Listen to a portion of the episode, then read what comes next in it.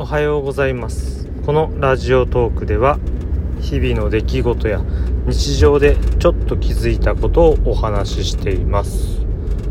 昨日妻が2回目のワクチンを打ってきたんですけど今朝38度8分という結構高めの熱が出てしまってちょっと朝バタバタしちゃいましたね。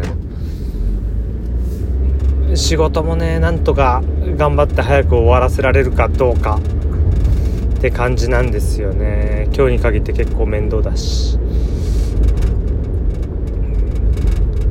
まあ2回目のワクチンでそこまでの熱が出た人っていうのはあんまり聞かなかったんで多少熱が出たっていうのは聞いたんですけど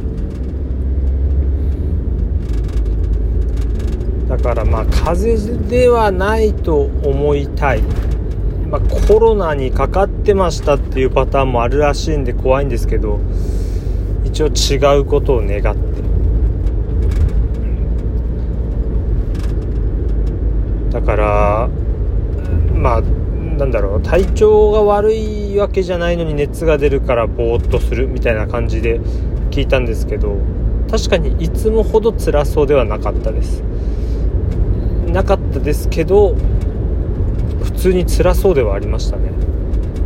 だから本当一応おかゆだけ作ってきたんですけど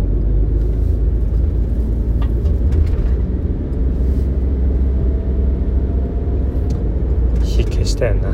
大丈夫だな。よしよし。まあそんな感じですね。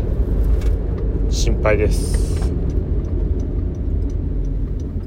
心配ったって何もないとは思うんですけど。他のね具合悪くて怪我しちゃったりとかなんかそういうのが怖いんですよ。フラフラして。だからそういうのがないといいなと思います。今日は終わり。最後まで聞いてくれてありがとうございました。次回もまた聞いてください。それでは失礼します。